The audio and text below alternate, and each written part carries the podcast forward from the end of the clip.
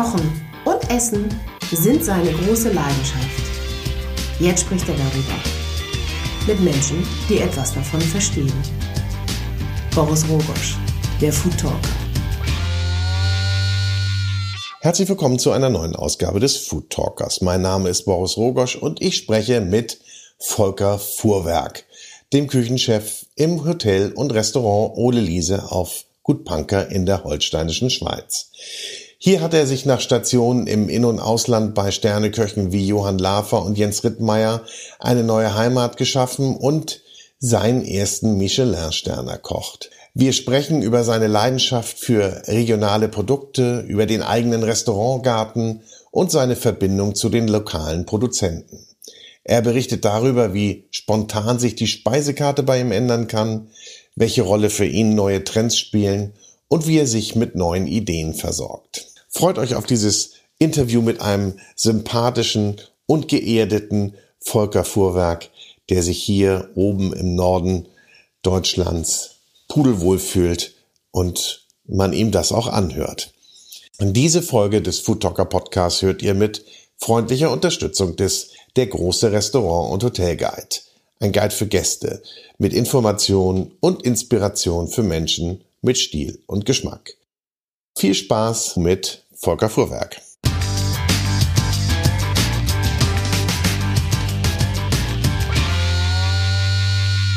Willkommen zu einer neuen Folge des Food Talkers. Heute aus der Ohlenliese auf Gut Panker in der holsteinischen Schweiz. Und mein Gast, Volker Fuhrwerk. Herzlich willkommen. Herzlich willkommen, schönen guten Tag, schön, dass du hier bist. Volker, wir sind hier ja umgeben von grünen Wiesen, von wunderschöner Landschaft. Ist das so deine Heimat geworden jetzt? Das ist meine Heimat. Ich bin jetzt seit sechseinhalb Jahren hier und ähm, habe mich vor sechseinhalb Jahren dazu entschieden und ähm, finde es hier so schön, dass ich mir nicht mehr vorstellen könnte, woanders zu arbeiten oder zu leben, muss ich ganz ehrlich sagen. Du bist vorher aus Berlin gekommen, du kamst aus der Großstadt, bist da aber nicht geboren. Ich bin, ich bin Magdeburger, könnte man ja. sagen. Also ich komme aus Sachsen-Anhalt und ähm, hat mich mal hier, mal dahin verschlagen, auch nach Portugal zwischendurch und äh, irgendwann dann nach Berlin als Küchenchef. Und da habe ich viereinhalb Jahre äh, gelebt und gearbeitet und irgendwann wollten wir ein bisschen raus aufs Land, ein kleines Häuschen haben, irgendwas. Das ist in Berlin sehr schwierig. Und dann sind wir rumgefahren und sind äh, bei unserer Bewerbungssuche irgendwann auf das Gut Panker gefahren und haben uns verliebt. Das kann man aber auch verstehen, nicht? Wenn man hier rauffährt, die Auffahrt runterkommt, das ist so ein bisschen Bilderbuchmäßig. Und hier bist du jetzt gelandet? Genau. Bist Küchenchef. Wie sagt man, bewirtschaftest du zwei Restaurants? Ja? Genau, genau. Ein Saisonrestaurant, das 1797, genau. Sternelokal. Genau. Und wie geht das mit einem Saisonrestaurant? Wie funktioniert das? Also wir haben das äh, Restaurant 1797 von O bis O, also wie bei dem Reifenwechsel von Ostern bis äh, Oktober ähm, geöffnet und äh, auch nochmal so um die Weihnachtszeit drumherum.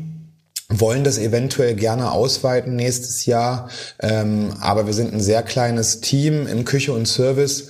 Und wir sind in Schleswig-Holstein in einem Urlaubsgebiet. Und im Sommer ist halt sehr viel los. Und wir machen viel, viele Überstunden, viele Guttage, die wir aufbauen. Das müssen wir im Winter abbauen. Und dadurch ähm, sind wir immer ein kleines Team, noch ein kleineres Team im, im Winter dann. Und da schaffen wir es einfach nicht, zwei Restaurants offen zu halten dann. Nun habt ihr natürlich auch Mittagsbetrieb.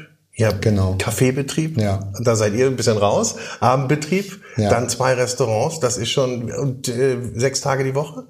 Äh, genau, im Sommer sechs Tage die Woche, ja. im äh, Winter halt dann fünf Tage die Woche, aber das ist ein ordentliches Pensum, vor allen Dingen, weil wir halt auch alles selber machen. Wir backen unser eigenes Brot, wir backen die Kuchen alle selber. Ähm, also ist eigentlich nichts, was bei uns irgendwie fertig angeliefert wird und das ist natürlich äh, äh viel Arbeit macht das, bringt das mit sich, aber auch viel. Spaß. War das so die Idee, als du hierher gekommen bist, auch selbst anzubauen? War das so dein Ziel, dass du sagst, ich werde hier quasi nicht 100 Prozent, aber so eine Art Selbstversorger? Also das äh, ist eigentlich auch noch so ein bisschen äh, das Ziel. Da wäre mein Traum, dass es da irgendwie hingeht, weil wir sind hier mitten auf dem Lande. Wir brauchen 20, 30 Minuten, egal zu welcher Autobahn. Ähm, Und ich denke mir immer, wenn die Gäste aufs Land fahren, dann möchten die auch das Land erleben. Und äh, was gibt's besser, als dann das eigene Fleisch, den eigenen Fisch, äh, das eigene Gemüse auf den Teller zu bringen? Und mich freut es immer so, wenn Gäste äh, sagen, Menschenskinder, wir, wir, das hat richtig nach Ostholstein und nach dem Kreis Plön geschmeckt. Ich sage immer, wir versuchen das auf den Teller zu bringen, was die Gäste in ihrem Urlaub hier auch überall sehen, wenn sie spazieren gehen etc. Ich glaube, das kriegen wir ganz gut hin. Ich wollte gerade fragen, wie beschreibst du deine Küche? Also sie ist ostholsteinisch, aber ja. sie ist regional, aber sag du mal mit deinen Worten. Ähm, ich, ich, also es ist nicht so regional, dass man immer sagen könnte, wir nehmen irgendwelche Klassiker und modernisieren die oder sowas. Da das äh, fließt natürlich alles mit ein, was man mal irgendwann gelernt hat. Aber wir machen hier eine Küche, die sehr stark einfach an den Produkten orientiert ist. Also wir gucken, was gibt es zurzeit, was bekomme ich von meinen Lieferanten, was habe ich im Garten, was kann ich damit bestmöglich machen. Und daraus machen wir was. Und ähm, das ist natürlich, da wir sehr regionale Lebensmittel dadurch haben. Also ähm, wir haben jetzt keine exotischen äh, Pflanzen im Garten stehen, oh. außer den Szechuan-Pfeffer, den du vorhin gesehen hast. Aber ansonsten ist es halt eine sehr, sehr bodenständige Gemüse und ähm, die versuchen wir einfach ein bisschen aufzupeppen und nett auf den Teller zu bringen. Was du nicht anbaust, kriegst du aber aus der Region? Bekomme ich aus der Region, ja, genau. Das heißt, bei dir ist dann eher maximal der äh, Helgoländer Hummer auf dem Tisch und nicht der bretonische? Genau, genau. Also Ehrlich, geht habe, das so weit? Ich ja. habe mich da, ähm, also es ist immer noch eine Entwicklung, muss ich sagen. Also das ähm, ich möchte das nicht dogmatisch machen. Ich ja. möchte einfach äh, so, so, machen, dass es für mich Sinn macht. Also man hat ja meistens das Problem, erstens, ähm, die ganzen Großlieferanten, die würden uns bloß einmal in der Woche beliefern, weil wir so weit draußen sind. Das lohnt sich ansonsten nicht. Ähm, dann hat man da Mindestbestellvolumen. Man muss immer mindestens fünf Kilo Rotbarben abnehmen. Und das macht für mich keinen Sinn, weil dann das Produkt einfach nicht frisch ist, ähm, wenn ich das ja. hier in dem kleinen Rahmen brauche. Und ich habe äh, den Selenter See, ich kann jederzeit zum Fischer Rese fahren, ich kann praktisch jeden Tag meinen frischen Fisch aus dem Selenter See, der in Totenstarre hier ankommt, holen und damit was machen. Das bedeutet, dass es für mich einfach immer einen Sinn gemacht hat, äh, immer regionaler zu arbeiten und mir die, die Produzenten hier vor Ort zu suchen und meine Lieferanten und äh, direkt mit den Bauern zu was zu machen. Ähm, dadurch habe ich die besten und frischesten Produkte, die ich irgendwie servieren kann. Ist es denn so, dass deine Gäste da auch nachfragen, wo das herkommt? Ich meine, ihr schreibt es auch auf die Karte. Ja, wir schreiben es auf die Karte. Also, aber wir, ich habe ähm, im 1797 gehe ich ja jeden Abend raus und bringe die Petit Fours noch mit an den Tisch und ähm, oder wie es hier oben heißt, den Schnobkram, also den Süßkram. Ja. Äh, dann rede ich natürlich auch mit den Gästen und da äh, merke ich, dass es sehr nachhaltig ist, die mich auch fragen, wo kommt das her, wo kommt dieses her, ähm, die auch selber erzählen, dass sie auch privat mittlerweile darauf achten. Da hat man, glaube ich, auch so ein bisschen so eine Vorreiterrolle, nicht? Beziehungsweise das färbt dann auch ab auf den privaten Konsum. Ja, genau, auch definitiv. Ja, muss ich auch sagen. Ich muss natürlich dazu, man, man muss mal gestehen, im, im, Privaten ist es immer manchmal sehr schwierig. Wir, wir arbeiten sehr viel, wir haben immer wenig Zeit, so wenn man zwei Tage frei hat. Ähm, dann geht man den ersten Tag einkaufen. Dann ist natürlich immer die Frage, ähm, fahre ich jeden Hofladen ab und bin nach vier Stunden einkaufen dann zu Hause und habe bloß noch einen halben freien Tag. Ähm, ich finde das immer sehr schade, dass es äh, dieses schlechte Angebot in unseren Supermärkten, das einen selber so begrenzt, man hat gar nicht die Möglichkeit, äh, nachhaltiger einzukaufen, ohne damit viel Arbeit zu haben, weil einfach das Angebot in den Supermärkten größtenteils nicht stimmt. Aber gibst du denn auch Tipps äh, deinen Gästen, wo sie denn einkaufen gehen können? Äh, wenn, wenn sie fragen, gerne. Also ja. da habe ich immer hier, ich finde zum Beispiel, ähm, wenn man gute Wurst und gutes Schweinefleisch äh, braucht, dann kann man immer zum Hof Mus gehen. Äh, der ist hier in Krumbeck. Das ist ein ökologischer Demonstrationsbetrieb sogar. Die haben eine tolle Schweinehaltung. Oder auch der Bauer Schramm. Äh, da haben wir zum Beispiel unsere Frühstückswurst etc. her. Ähm, also es gibt so ein paar Highlights hier in der Gegend, äh, wo ich, wo ich die Gäste auch gerne hinschicke. In deinen eigenen Garten oder in euren Restaurantgarten lädst du sie natürlich nicht ein, das braucht ihr selber. Ja, das brauchen wir selber. Aber wir machen regelmäßig Führungen. Also wenn die Gäste ja. das sich mal angucken möchten, dann äh, sind wir immer da. Das heißt, ihr habt quasi das Farm-to-Table-Prinzip hier bei euch im Restaurant täglich. Ganz genau, ganz ja. genau. Also das ist äh, wirklich so. Wir, wir gehen jeden Tag rüber als Köche. Wir haben einen Gärtner, der den Garten bewirtschaftet. Ich kümmere mich um alles, was Saatgut ist und wo was hin muss.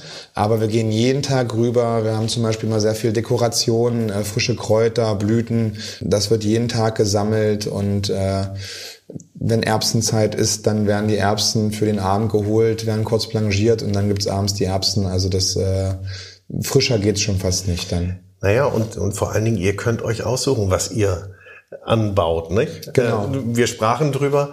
Das heißt, ähm, jetzt geht's quasi darum, das Saatgut zu kaufen fürs nächste Jahr. Genau. Äh, für die nächste Saison. Das heißt, du weißt schon, was auf den Teller kommt nächstes Jahr. Ja, definitiv. Also ich habe schon so ein bisschen meine Klassiker, die ich immer hole, aber ich äh, erweitere das jedes Jahr wieder. Ich möchte zum Beispiel für nächstes Jahr äh, mal Feigen anbauen, weil ich gehört habe, dass die auch hier oben sehr gut wachsen und man kann zum Beispiel mit Feigenblätter, ähm, ich war jetzt gerade in Dänemark, da habe ich ein Feigenblätteröl bekommen zu einem Gericht. Das mhm. fand ich sensationell und ähm, da möchte ich mich auch gern mal ausprobieren. Man kann halt auch mal was Exotisches pflanzen, wenn man das möchte, fernab von Karotten und ähm, allem anderen. Und vor allen Dingen kann ich darauf achten, dass ich halt samenfestes Saatgut kaufe. Also ich kaufe keine Hybriden oder irgendwas. Ähm, ich kaufe immer äh, bei Demeter-Betrieben das Saatgut ein und kann dadurch auch schon, hab am Anfang der Kette kann ich schon die Kontrolle behalten. Ja.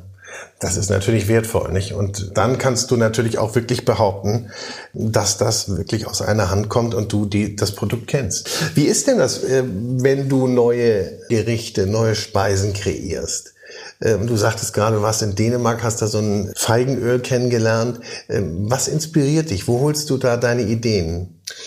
Also, das ist immer, also ich finde immer für Kreativität braucht man Zeit. Also man muss so ein bisschen, wenn man im Stress ist, dann ist man meistens am wenigsten kreativ. Mhm. Das bedeutet, ähm, im Winter zum Beispiel, wenn es bei uns ein bisschen ruhiger ist, dann kommen ja ganz viele Ideen, dann probieren wir auch viel aus in der Küche.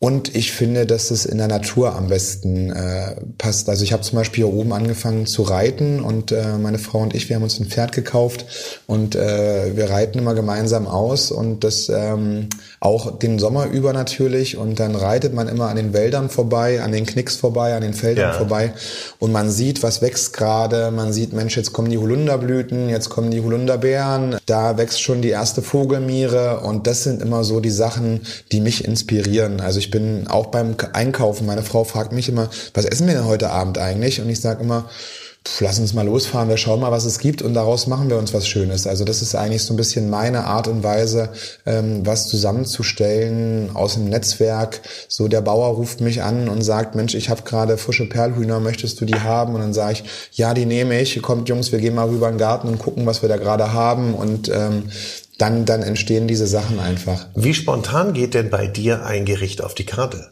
Äh, sehr spontan. Also wir sind äh, keine Küche, die irgendwie tausendmal ausprobiert und das dann irgendwann zusammenfügt, ähm, machen wir auch manchmal, aber man hat ja auch seine eigenen Erfahrungswerte. Man weiß ja, was sehr gut zusammen schmeckt, was passt und ähm, ähm, wir, wir, wir gucken meistens, wir machen auch manchmal bloß Abwandlungen. Also wir sind, ähm, du hast mich zum Beispiel gebeten, heute ein herbstliches Menü zu machen. Da habe ich so überlegt und eigentlich gibt's bei uns nicht das herbstliche Menü, weil viele Restaurants machen ein Sommermenü, ein Frühlingsmenü, ein herbstliches Menü, ein Wintermenü und wir sind da noch näher an der Saison dran einfach, weil wir wirklich flexibel arbeiten. Ich, ich wechsle keine ganzen Karten mehr. Ich wechsle nur einzelne Gerichte. Ich sage also, ich habe keine Perlhühner mehr, dafür habe ich jetzt Flusskrebse bekommen. Alles klar, dann machen wir, nehmen wir das Perlhuhn runter, machen was mit Flusskrebsen. Was haben wir drüben im Garten? Erbsen, super, Flusskrebse, Erbsen ist klasse. Wir haben noch die Erbsenblüten, die können wir auch noch dazu nehmen.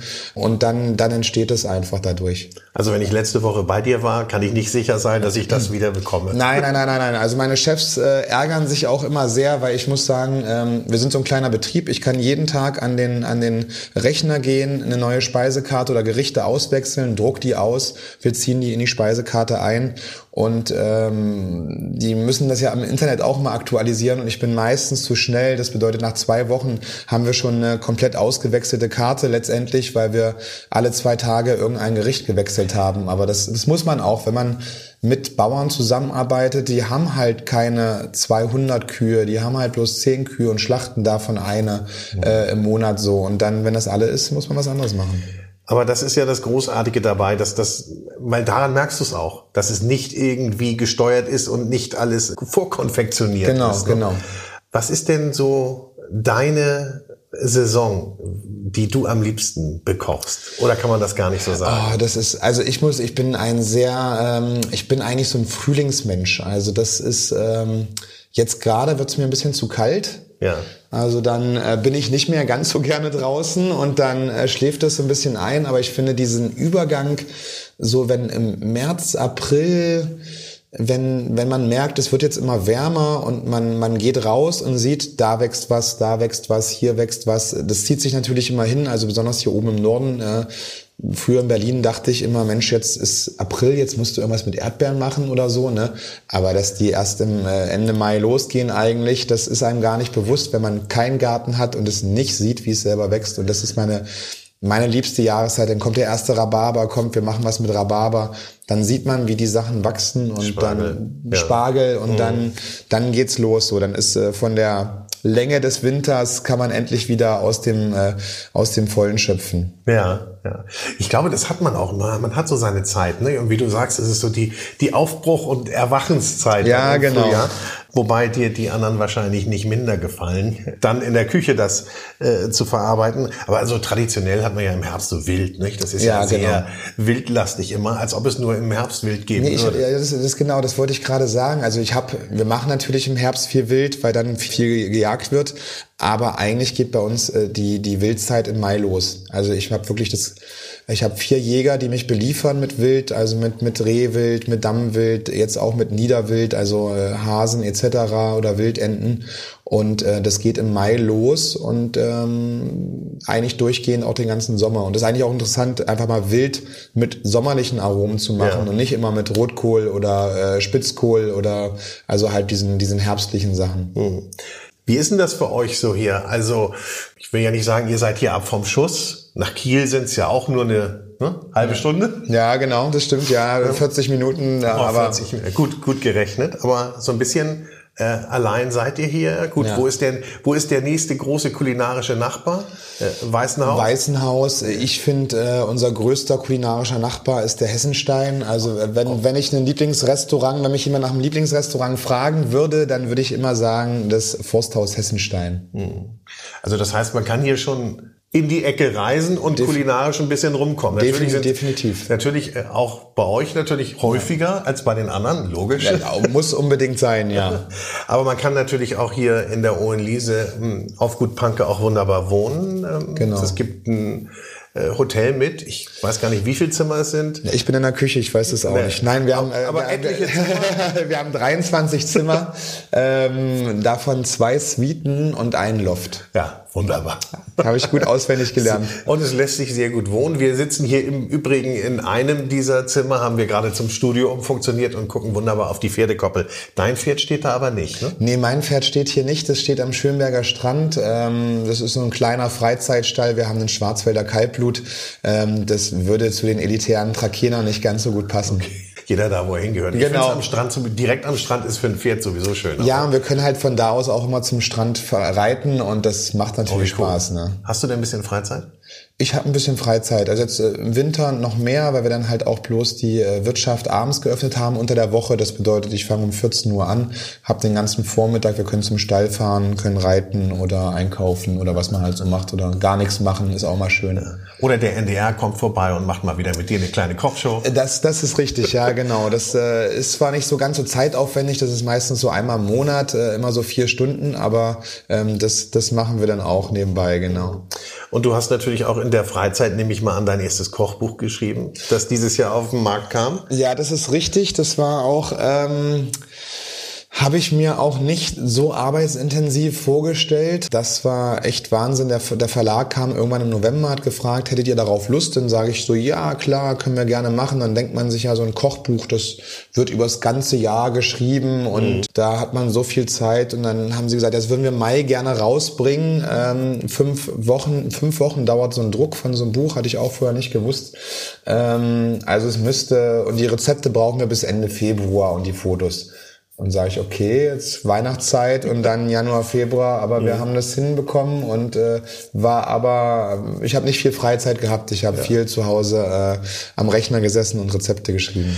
Auf jeden Fall ein schönes Buch, ähm, das ähm, ja deine Küche, deine neue deutsche Kochkunst darstellt, regional, saisonal, gut. Ja, ja? genau. Jetzt haben wir es einmal gesagt, natürlich überall. Danke, danke schön. Überall, überall zu kaufen, überall äh, kauft es gerne. Genau. man weiß ja immer nicht, wenn man so ein Buch macht. Ähm, trifft es den Zahn. Wir wollten es auch so machen, dass man es auch wirklich zu Hause nachkochen kann. Und da hat man natürlich als Koch, äh, der das jeden Tag beruflich macht, immer äh, manche Sachen klingen für einen selber so einfach und äh, sind doch für andere so schwer. Und der Laie steht vor vor hohen genau, Wänden, genau. ja. Ist es denn so, dass die Gäste dich ansprechen? Also erwarten die auch, dass du dich zeigst im Restaurant und äh, suchen die auch den Plausch mit dir? Also ich muss sagen, seitdem das mit dem MDR läuft, das ist jetzt seit zweieinhalb Jahren, ist es natürlich immer mehr geworden. Ja. Und ähm, ich bin natürlich auch der, der Rechner, wo die Speisekarten geändert werden. Das, der ist vorne im, äh, im Tresenbereich, also in, an unserer Rezeption sozusagen. Und da stehe ich natürlich auch. Und dann kommen immer Gäste vorbei und sagen, ach Mensch, die kenne ich aus dem Fernsehen. Oder und äh, das ist aber immer sehr nett, weil man ähm, als Koch normalerweise nicht so ein Feedback direkt von den Gästen kommt. Da ist ja meistens der Service dazwischen und das ist immer ganz schön, wenn man das auch mal persönlich zu hören bekommt, dass das Essen gut war, dass das Kochbuch schön ist oder irgendwas. Und ich gebe das auch mal meinen, meinen Mitarbeitern weiter, weil das ähm, manchmal hat man einen total schrecklichen Abendservice und alles ist schief gelaufen und oder man denkt, alles ist schief gelaufen, ähm, aber man hat das alles in der Küche klären können, alles ist schön, trotzdem immer einen Pass gegeben, aber es gab immer Probleme und Ärgereien und Scherereien. Und dann geht man raus zu den Gästen nach dem Service und die sagen, oh, das war so toll bei Ihnen heute und so nett. Und äh, das, dann gehe ich auch mal nochmal in die Küche und sag, alles vergessen, morgen ist ein neuer Tag, die Gäste sind alle super happy, wir haben das gut hinbekommen, so, ne? Ja, also äh, das ist immer schade, dass bloß ich das manchmal zu hören bekomme und nicht die mhm. anderen Kollegen auch. Plauder doch mal ein bisschen aus dem Nähkästchen. Was macht ihr denn? Also vor, bevor es losgeht, jetzt mal vor so einer Abendschicht, ja. kommt ihr da alle zusammen und wird dann nochmal zusammengetrommelt und sagen, Leute, Heute, heute rocken wir mal wieder das Haus? Ähm, also wir machen das immer so, ähm, also wenn, wenn, wir uns morgens treffen, äh, dann, dann trinken wir zusammen Kaffee und besprechen, was wir den Tag über machen ja. und was so zu tun ist. Und dann machen wir uns, unsere Sachen so. Vor Mittagsservice machen wir nochmal ein kleines Päuschen, äh, wo wir besprechen, wer was macht, wer wo eingeteilt ist. Und vom Abendservice ist um 17.15 Uhr äh, essen wir immer zusammen äh, Personalessen, also es gibt ein gemeinsames Essen, sitzen wir alle an einem Tisch und essen und danach äh, setzen wir uns noch mal ein bisschen an die frische Luft und äh, holen noch mal so ein bisschen, wir haben zwei, drei Hochbeete hinterm, hinterm Haus, wo wir noch mal Kräuter und alles, was wir für einen Abendservice äh, brauchen, zupfen und äh, besprechen noch mal uns, wer was macht, aber eigentlich ähm, muss ich immer sagen, wenn man so ein eingespieltes Team hat, wenn Mitarbeiter lange bei einem sind, dann äh, funktioniert es meistens auch ganz wortlos und jeder weiß, was er zu tun hat. Also wir machen nicht das große Chaka-Meeting nochmal, aber ähm, wir sind eigentlich den ganzen Tag auch im, im, Austausch. Also du sagst gerade, wenn wenn das Team lange zusammen ist oder zusammenhält, ist das wichtig für dich, so ein, so ein beständiges Team oder ist eher der Austausch dass mal ab und zu junges Blut reinkommt. Ja, das äh, ist wichtig. Es ist auch ganz wichtig, wenn man dann noch mal so ein bisschen neuen Input hat, ne, weil man ja auch irgendwann betriebsblind wird oder sehr sehr eingefahren ist. Aber ich muss sagen. Ähm, ich habe zum Beispiel letzten Jahre habe ich äh, den Philipp und den den äh, Tino als äh, Martino war mein Zuschef und äh, Philipp auch davor und äh, die, die beiden haben die Posten geleitet, die ich sonst nicht gemacht habe. Ich mache meistens Saucier Poissonnier, also Fleisch und Fisch und alle Soßen und alle Suppen und der eine hat die Beilagen sich drum gekümmert und der andere hat äh, alle Vorspeisen und Desserts unter seiner Ägide gehabt.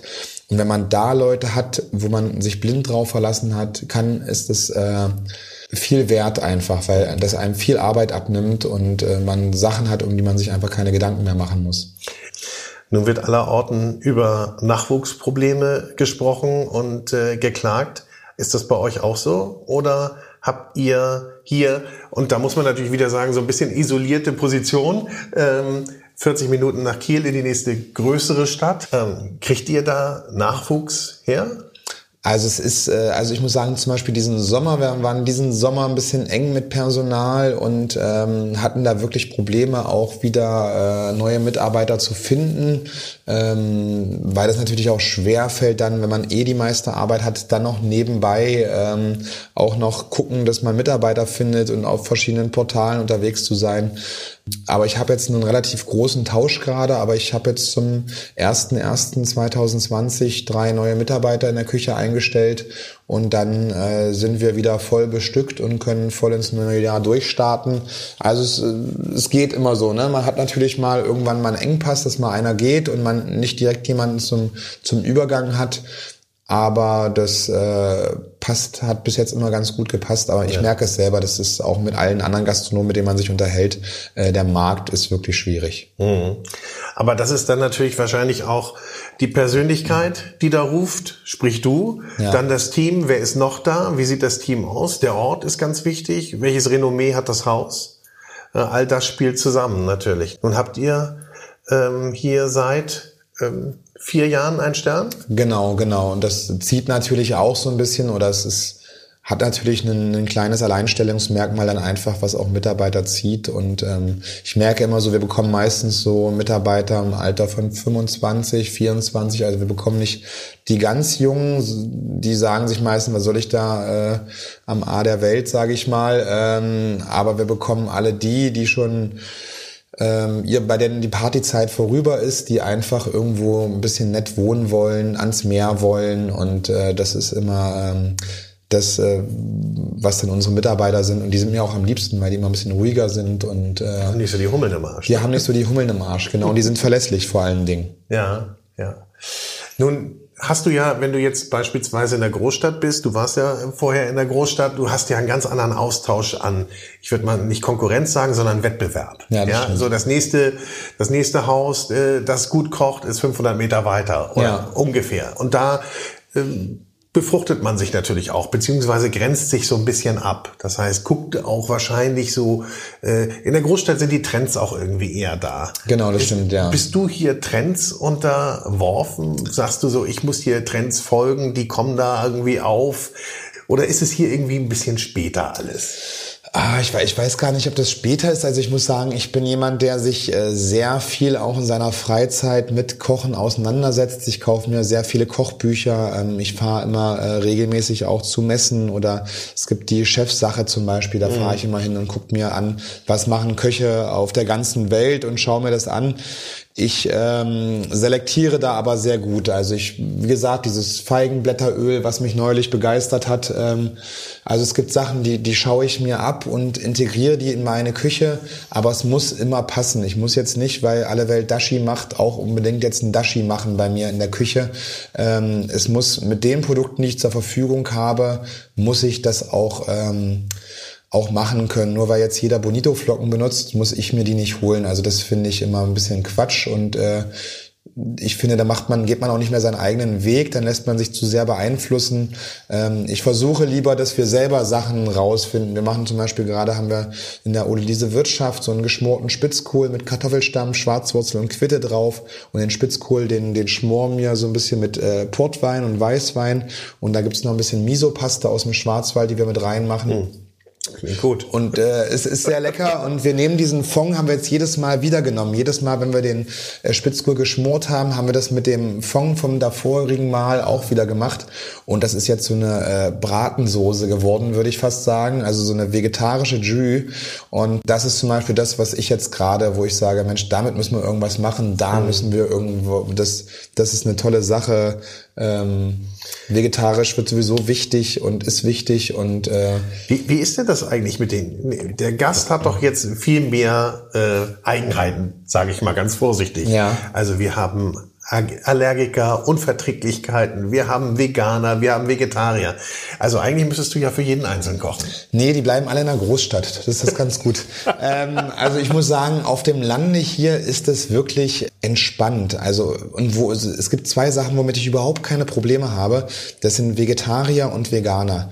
Da wir so eine gemüselastige Küche sind, ist es für uns überhaupt kein Problem. Wir haben in der Uhlenwiese Wirtschaft immer mindestens drei bis vier bis fünf äh, vegetarische Gerichte sowieso auf der Karte und auch ähm, in der im, im 1797 können wir das Menü jederzeit äh, vegetarisch abändern, weil wir so gemüselastig sind.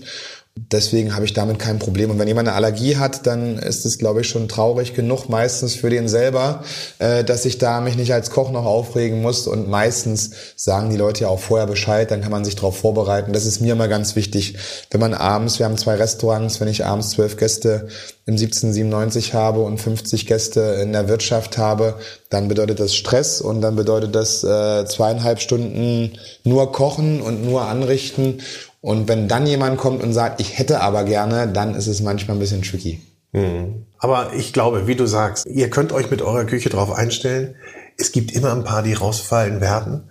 Und das Gute, ihr seid hier nicht in der Großstadt, da sind sie ein bisschen, ja, genau, da sind also sie nicht ganz so de Definitiv. Ich, ich bin immer auch sehr, ähm, auch wenn ich mal zum Beispiel, wenn der, der Jäger mal äh, die Leber oder das Herz mitbringt, dann mache ich halt auch mal sortierte Rehleber mit Kartoffelpüree und Quitte und äh, Steinpilzen jetzt zur Zeit zum Beispiel.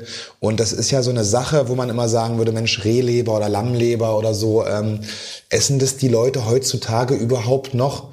Und ich bin immer fasziniert. Du setzt das, wir sagen es außerhalb der Karte an und das ist äh, an einem Abend leer. Also das ist wirklich. Es, es gibt die Liebhaber, ne? Aber ja, genau. es ist so wirklich, wie du das sagst, ne? Es wird fast unterm Tisch verkauft, ne? So ja, unter, unterm genau. Tresen heißt ja, es nicht genau. unterm Tisch. Wir haben übrigens noch. Ja, genau. Man hat ja damit selber mal Hemmungen. Ähm, ich bekomme immer ganze Kälber zum Beispiel. Ich arbeite mit einem äh, mit einem Hof hier um die Ecke zusammen. In der Milchviehwirtschaft ist es ja so, dass die Bullenkälber irgendwo schnell weggegeben werden ja. für 20 Euro. Ähm, eine sehr traurige Entwicklung des äh, ja. Und ich kaufe mittlerweile mittlerweile die Bullenkälber von ihm, dass es halt nicht in diesen Kreislauf verschwindet und lasst die schlachten und kauft die ganzen Kälber, habe dann natürlich auch Kalbsherz, Kalbsbries, äh, Kalbsleber, Kalbsnieren und äh, damit machen wir mittlerweile auch immer was und ähm, es wird gegessen, aber man hat natürlich immer so, Mensch, setzt dir jetzt Kalbsherz auf die Karte? Also man, man fragt sich immer so selber, ist es jemand?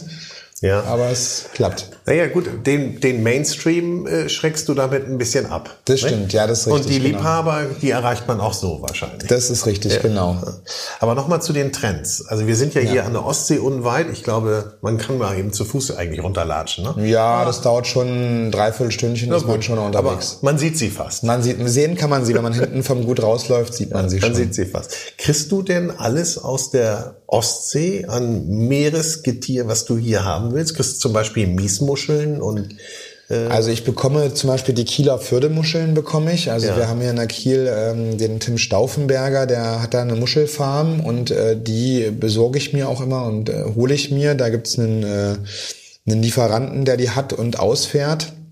Das ist eine ganz tolle Sache, weil ich natürlich auch immer, ist immer sehr ah, stellt man sich immer so schön vor, dass äh, ich jetzt morgens rumfahre und von dem zu dem und zu dem fahre. Es muss natürlich logistisch immer passen. Ne? Ich, zum Fischer kann ich fahren, aber ich kann jetzt nicht alles morgens holen, dann komme ich nicht mehr zum Arbeiten.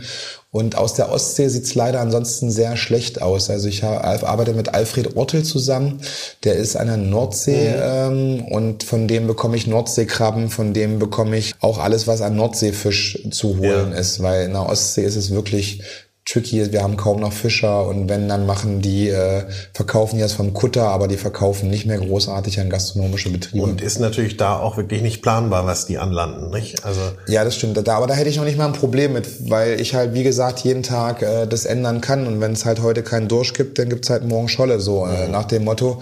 Aber ähm, da überhaupt ranzukommen, ist ganz schwierig. Wenn es da jemanden gibt, bitte melden. Bitte melden. Ja, der Aufruf ist jetzt hiermit raus. Genau.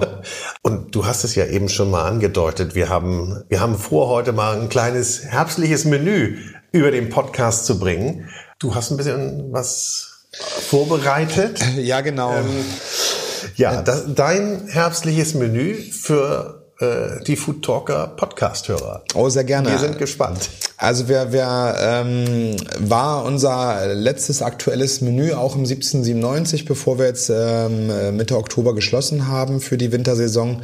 Wir haben immer, am Anfang machen wir gerne was Vegetarisches. Also am Anfang gibt's Fenchel und Karotten aus dem eigenen Garten mit Estragon und Stachelbeere. Und zwar haben wir dann Fenchelsalat, Karotten, die garen wir im Ofen, dass die nochmal so ein bisschen Süße rausbringen und machen daraus eigentlich wie so einen kleinen Salat, haben auch wir hatten ganz viele Mini-Möhren dieses Jahr im Garten, die mhm. haben wir süß-sauer eingelegt, die gibt's dazu. Und dann haben wir aus Estragon und Stachelbeere, äh, war so eine Zufallsentdeckung von uns und das haben wir als Eis gemacht was dann schmilzt auf diesem Salat und praktisch das Dressing für den ganzen Salat ist. Wir haben praktisch Stachelbeeren äh, püriert und Estragon auch mit reingegeben und uns mit der Süße stark zurückgehalten. Und äh, ich finde Stachelbeere so, sowieso ein total unterschätztes Produkt. Ja. Ähm, das ist ein ganz toller vegetarischer Einstieg, meiner Meinung nach. Klingt super, aber was mache ich, wenn ich keine Eismaschine habe? Dann mache ich einfach, also man kann auch aus es schmilzt ja eh dann am Ende und mhm. ist das Dressing, man kann auch einfach ein Dressing daraus machen. Ne? Also cool. Das äh, kann man, kann man gerne machen und es damit marinieren. Und Schöner Start. Das, äh, ja, das äh, finde ich auch. Dann haben wir als zweiten Gang, ähm, bekomme ich immer aus dem Selentersee und aus dem Passadersee immer frische Flusskrebse und das ist besonders, wenn es jetzt kälter wird, geht das erst wieder los. Also im Sommer bekomme ich da meistens nichts, weil da verziehen die sich irgendwo und sobald es kalt wird, ähm, dann bekomme ich jede Menge Flusskrebse und die haben wir noch äh, mit den letzten Tomaten, mit Kürbis und mit äh, den Queller, also diesen ja. Paspia-Algen gemacht oder machen die. Ähm, und da haben wir einen Hokkaido-Kürbis ausgehöhlt und da kommen so eingelegte Scheiben vom Butternut-Kürbis rein. Die äh, Flusskrebse kommen mit rein. Ähm, von Tomate haben wir einen Tomatenkompott gekocht und haben eine Tomatenbutter gemacht als Soße. Und dann gibt's noch diese, diese Quelle als frische, salzige äh, Komponente. Man hat praktisch die Süßliche von den Flusskrebsen. Die äh, Krustentiere haben ja so eine leichte Süße. Man hat den Kürbis, der so ein bisschen auffängt. Man hat die, die Säure von der Tomate und das Salzige vom Queller finde ich immer, das sind so Komponenten, die man drinnen haben muss, Süße, Säure, äh, Salz. Ähm, das sollte ein Gericht immer ausgewogen machen. Du sagst es eben so schön, man, man, man kann wirklich Ostholstein schmecken. Ich glaube, bei dem Gericht kann man das auf jeden ja, Fall. Ja, de definitiv. Ich bin auch so dankbar, dass ich diese Flusskrebse immer bekomme, ähm, weil das echt ein tolles Produkt ist. Cool. Aber äh, wenn ich jetzt noch nie Flusskrebse gekocht habe, wie mache ich das? Äh, nehmen und dann äh, stelle ich mir immer Wasser auf ähm, mit äh, gut gesalzen mit äh, etwas Paprikapulver und etwas Kümmel, Krustentiere, mal ein bisschen Kümmel dazu. Und dann, wenn das kocht, gebe ich die Leben da hinein. Anderthalb Minuten koche ich die. Dann kommen die schon wieder raus ähm, ins Eiswasser, werden direkt runtergekühlt. Und dann kommt die schlimme Arbeit und das ist das Poolen der Flusskrebse. Ja. Da holt man sich dann am besten ein paar Leute ran. da, äh, das muss der Azubi, äh, der Auszubildende, muss das ja immer lernen. Und der ist dafür dann sehr gerne genommen. Nein, und der braucht auch lange, bis er es gelernt hat. Ja, genau, genau. Das kannst du immer noch nicht richtig. Da, muss, da müssen wir noch mal dran arbeiten.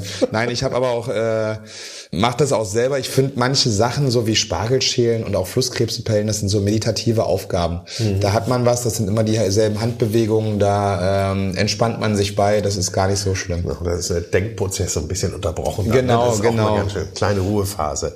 Super, ich meine, machen wir noch weiter. Ja, ja genau. Was haben wir als nächsten Gang? Als nächsten Gang, ähm, ich bekomme von dem Alfred Ortel immer ähm, Heilbutt und zwar sehr große, teilweise 50 Kilo schwere Heilbutte und ähm, Genau, den gibt's sanft gegart und zwar mache ich den sous vide in, in äh, Rapsöl ähm, bei mir im sous vide Becken bei 57 Grad ungefähr sieben bis acht Minuten ist der da drinne und dazu gibt es so ein paar Sachen noch aus dem Frühjahr. Und zwar haben wir die Holundertriebe, bevor die Blüten aufgehen, sind die, die Knospen vom Holunder so geschlossen. Die haben wir gesammelt, haben die äh, eins zu eins äh, Holunderblütenessig und Holunderblütensirup eingelegt mhm.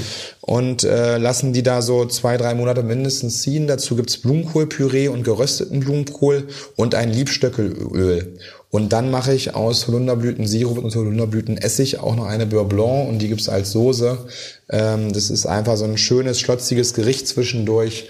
Fisch mit einem cremigen Blumenkohl, ein bisschen knusprigen Blumenkohl und dann dieses, dieses leicht blumige Aroma, dieses florale Aroma dazu. Das ist äh, einer der Lieblingsgänge von unseren Gästen, weil die sagen, das ist einfach so ein Schlabber, Schlabber-Ding. Ja, und du schmeckst den Fisch, der Fisch kommt trotzdem raus, aber er hat natürlich so, er kriegt natürlich so richtig schönes Parfüm. Genau, er hat so ein bisschen milde Begleiter, die ihn einfach auch wirken lassen, ja. genau. Aber so ein 50 Kilo Fisch, das ist ja schon ein ganz schönes Gerät. Das ist äh, schönes, schönes Gerät, ja, ja genau.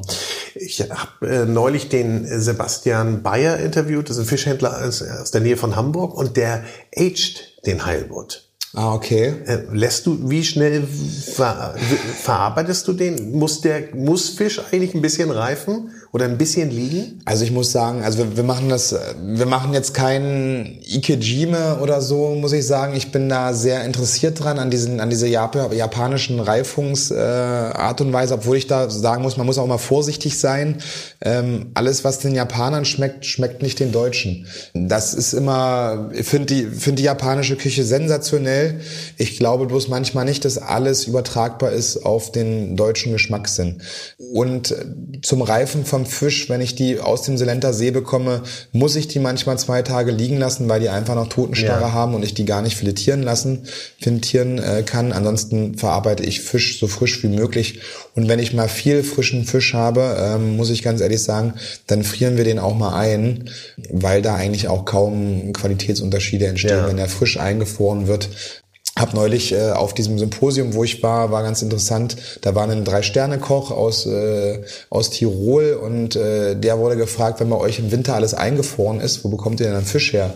Sagt er, ja, wir haben halt im Sommer so viele Forellen aus den Seen ja. und die frieren wir uns alle ein. Und ich glaube, das ist eigentlich auch kein Problem. Ja, wie du sagst, der Qualitätsverlust ist so groß nicht. Genau. Und das, äh, der größte Teil wird ja frisch verarbeitet. Das ne? kommt noch dazu. Und äh, ja, lieber frisch eingefroren als äh, als als nach einer Woche äh, dem Gast serviert so. Ne? Mhm. Also das und der Duft geht durchaus. Und der, und der Duft, ja, das finde ich das Schlimmste überhaupt, wenn man irgendwo im Restaurant sitzt und am Nachbartisch kommt ein Fischgericht und man riecht's am Nachbartisch auch. Kannst du überhaupt essen gehen? So normal essen gehen? In, ja. Ja. Also ich muss sagen, man man äh, hat ja immer so seine Erwartungen. Ich kann das sehr gut einschätzen, wenn ich irgendwo im Urlaub bin und äh, an der Promenade irgendwo mich hinsetze, weil ich einen Kaffee trinken möchte oder ähm, einen Weißwein trinken möchte, dann weiß man, was einen da erwartet sozusagen. Ne? Ja. Und dann muss man damit auch einfach leben, leben. Dann braucht man sich nicht über schlechte Qualitäten aufregen oder sowas. Ne? Und ähm, wir gehen nicht oft essen, aber wenn, dann gehen wir gerne gut essen. so. Ne? Also wir sparen uns das ein bisschen nochmal zusammen und gucken, wann wir das machen. Und ähm, ja, bin da aber total unkompliziert. Ich würde nie mich im Restaurant aufregen und sagen, ich bin jemand, der das schleppt das eher mit nach Hause so, ja. ne? Und sage, oh Mensch, das war jetzt nicht so nett. Warum haben sie das denn nicht so gemacht? Aber ich bin da sehr, äh, ich finde immer, das ist eigentlich auch ähm, äh, neulich was sehr gut gehört, wenn Beschwerden von Gästen gemacht werden, müssen die eigentlich auch unheimlich ernst genommen werden von dem Restaurant oder von dem Betreiber, ähm, weil bevor sich ein Mensch überwindet und so eine Kritik sagt. Ja. Ne? Äh, da hat ja jeder so, so eine kleine Hemmung in, in sich. Ähm, und wenn er sich wirklich überwindet und was sagt, dann ist es für den Gast einfach in dem Moment schwerwiegend. Mhm. Und dann muss man damit, darauf auch gut äh, reagieren. Würdest du denn sagen, je exklusiver das Restaurant, desto herber auch die Kritik? Nö, das würde ich jetzt nicht nee. sagen. Nein, nee. das da glaube ich nicht. Nein. Das ja, also das wahrscheinlich durch die Bank. Ich nicht? glaube, wenn man umso besser man irgendwo essen geht, wenn man jetzt drei Sterne essen geht, dann passt die Qualität eigentlich auch wirklich immer. Also ich ja. habe dann bis jetzt noch keine schlechten ähm, Feststellungen gemacht und ich glaube, dann äh, sind es wirklich Kleinigkeiten, über die man sich dann in dem Rahmen, glaube ich, überhaupt nicht aufregen muss. Dann sind das eher Anmerkungen und wenn der Koch dann an den Tisch kommt, dann genau. Ne? Gibt's so ein bisschen. Würde ich, nein, würde ich, ich würde nie Kollegen, also wenn ich mit jemandem gut befreundet bin, dann würde ich vielleicht, wenn wir uns über Essen und wenn wir in der Kneipe sitzen und beim Bierchen sitzen, dann würde ich sagen, und wir uns darüber eh unterhalten, dann würde ich meine Meinung dazu sagen, so wenn man, ja. aber ich würde nie einen anderen Koch, wenn ich irgendwo bin, sagen, also das hättest, da hättest du ruhig mal das und das draufstreuen müssen. Das finde ich total schrecklich.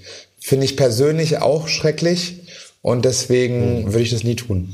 Es gibt ja auch immer zwei Facetten. Nicht? Das eine ist wirklich handwerklich Mist gemacht. Genau. Oder aber eine äh, Komponenten zusammengebracht, die du vielleicht nicht so machen Nicht würdest. Oder die kann. du nicht magst, aber Genau. äh, eine Begründung für ihn haben oder eine Idee dahinter stecken. Genau, genau. Also ich würde dann nie sagen, also die Kombination, die ist mir nicht aufgegangen oder ähm, würde ich würde ich so im persönlichen Nachessensgespräch äh, nicht machen. Ich bin auch mal, wenn ich mit meiner, ich gehe meist mit meiner Frau essen, wir sind beide sehr intim und nutzen die Zeit, die wir zusammen haben, dann, da habe ich meistens auch gar keine große Lust, mich mit äh, noch jemand anders außer meiner Frau stundenlang zu unterhalten. Wahrscheinlich ist deine Wahl oder eure Wahl dann immer schon so gut, dass da sowieso gar nichts zu meckern ist. Ja, das, das äh, versuchen wir schon mal äh, vorher auszumerzen, genau. Wir müssen ein bisschen auf die Tube drücken. Oh, sehr gerne, ja. Wir sind Ach so, genau. Wir waren, ähm, dann haben wir äh, Wachtel von Familie Thorn. Ähm, ich habe eine äh, eine, eine Familie, die die Wachteleier produziert hier in Schleswig-Holstein bekommen und von denen bekomme ich auch die männlichen Wachteln, die ziehen die für mich groß. Ähm, Finde ich ganz sensationell, dass ich Wachteln aus Schleswig-Holstein bekomme. Und dazu gibt's äh, Beluga-Linsen, äh, cremigen Spinat und Steinpilze gerade zur Pilzzeit. Ähm, auch ein erdiges, bodenständiges Gericht. Wir haben wieder ein bisschen Säure in den Linsen drinne, ähm, was das Ganze so, so ein bisschen äh, leichter macht, äh, weil man mit Spinat und Steinpilzen schon sehr erdige Aromen hat. Und dazu gibt's noch eine schöne äh, Geflügelvelouté, was es auch noch ein bisschen frischer macht. Äh, Im Hauptgang haben wir natürlich Wild zum Herbst. Äh, also da haben wir einen rosa gebratenen Rehrücken. Äh, dazu gibt's Petersilienwurzel als Püree und auch ähm, als glasierte Streifen. Dann gibt's so ein bisschen Birne, die haben wir mit Birnenbalsamessig äh, angemacht, ähm, um so auch so eine frische Komponente wieder mit drinne zu haben. Und wir haben äh, so ein tolles Kraut im Garten, das ist Portulak, das ist so ein ähm, frisches, saftiges Blatt und ähm, das schwenken wir wie Spinat einfach nur dazu an. Und dadurch haben wir so ein, wir haben ein, ein Wildgericht, aber auf eine total leichte Art und Weise. Ich muss jetzt wirklich mich outen und gestehen, die Portulak kenne ich nicht. Wie, was, was für einen Geschmack hat das? Ist das frisch? Frisch, frisch säuerlich. Also es schmeckt wie ein, ist wie ein knackiger Salat. Die, die Blätter sind so sehr fleischig, könnte man fast sagen. Ne? Also so ein bisschen dicker. Ich, wir haben vorhin im Garten fette Henne gesehen. Ja. Und wenn die jung ist, kann man ja auch die Blätter essen. Und das ist genauso. Das sind Ah, so okay. Wie, wie Kack, als wenn du in den Kaktus beißen würdest wahrscheinlich. Wenn man sich das so vom Geschmack, Mache ich ja äh, gelegentlich. vom Geschmack her vorstellen kann. Okay. Dann gehen wir lieber zum Dessert über, würde ich sagen. Ähm, und da haben wir Brombeeren vom Hof Mohörn. Und die haben wir eingelegt jetzt schon im, im Spätsommer. Und äh, diesen Hof Mohörn kann ich nur empfehlen. Der ist hier um die Ecke in Passade. Ist ein Himbeerhof Mohörn nennt er sich. Und die haben Himbeeren, Erdbeeren, Josterbeeren, Johannisbeeren, Stachelbeeren, Brombeeren, äh, Heidelbeeren in einer sensatione- sensationellen Qualität. Einfach nicht, weil sie so tolle Sorten haben, sondern weil sie einfach die reifen Früchte ernten. Also ich kenne das immer, wenn man Erdbeeren kauft, auch an den Ständen am Supermarkt sind die manchmal einfach nicht lecker. Und ähm, zu früh, ne? ich habe noch nie so gute Erdbeeren gegessen wie vom Hof Mohörn. Und da bekommen wir auch die Brombeeren hin, her. Die legen wir in äh, Portwein, Rotwein und äh, Brombeerfond und ein paar Gewürzen legen wir die uns die ein für den Winter und für den Herbst natürlich. Ähm, und dazu gab's jetzt äh, die letzten Mirabellen im, im Herbst. Da haben wir einen, äh, einen Schaum draus gemacht, also einen Espuma und einen Sud. Und äh, dazu gibt's äh, karamellisierten Buchweizen, der wird gekocht, trocken gemacht und dann karamellisiert. Und meine tollste Eisentdeckung dieses Jahr ist äh, Topinambur-Eis. Und zwar aus diesen, diesen erdigen Knollen ähm, äh, machen wir ein Eis. Die werden in Butter geröstet, diese Topinambur. Und dann mit Milch, Sahne, Ei wird eine Eismasse gemacht. Ich mache immer noch äh, Medebsüß äh, dazu, was so ein bisschen der, der Vanilleersatz ist für mich hier oben. Ja. Und äh, das ist ein sensationelles Eis und das gibt's dazu. Ja, großartig. Freut mich.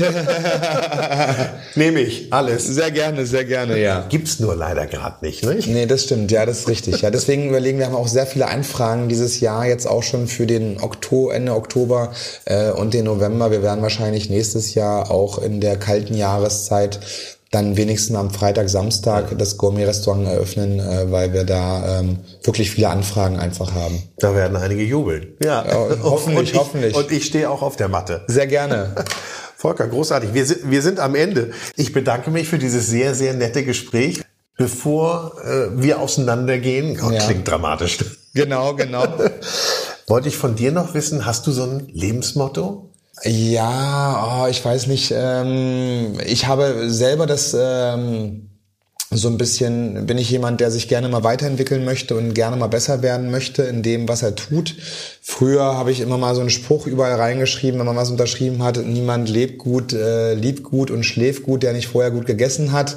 Aber ansonsten habe ich da eigentlich... Ähm, kein Lebensmotto. Ich finde, man, man muss das Leben leben und äh, was finden, was man gerne macht. Es gibt ja immer diesen Spruch, wenn man etwas, äh, wenn man was findet, was man gerne macht, muss man nie wieder arbeiten. So, ne, äh, finde ich eigentlich auch ein ganz gutes Motto. Und das habe ich gefunden und äh, bin sehr glücklich einfach mit meiner jetzigen Situation. Das merkt man dir auch an. Vielen ja. Dank, schönes Gespräch. Sehr gerne, vielen Dank. Volker, tschüss.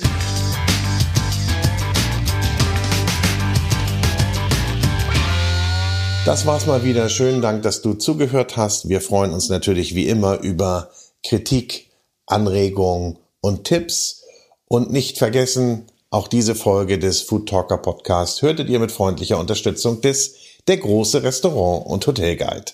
Ein Guide für Gäste mit Information und Inspiration für Menschen mit Stil und Geschmack. Im Internet findet ihr den großen Guide unter www.der-große guide.de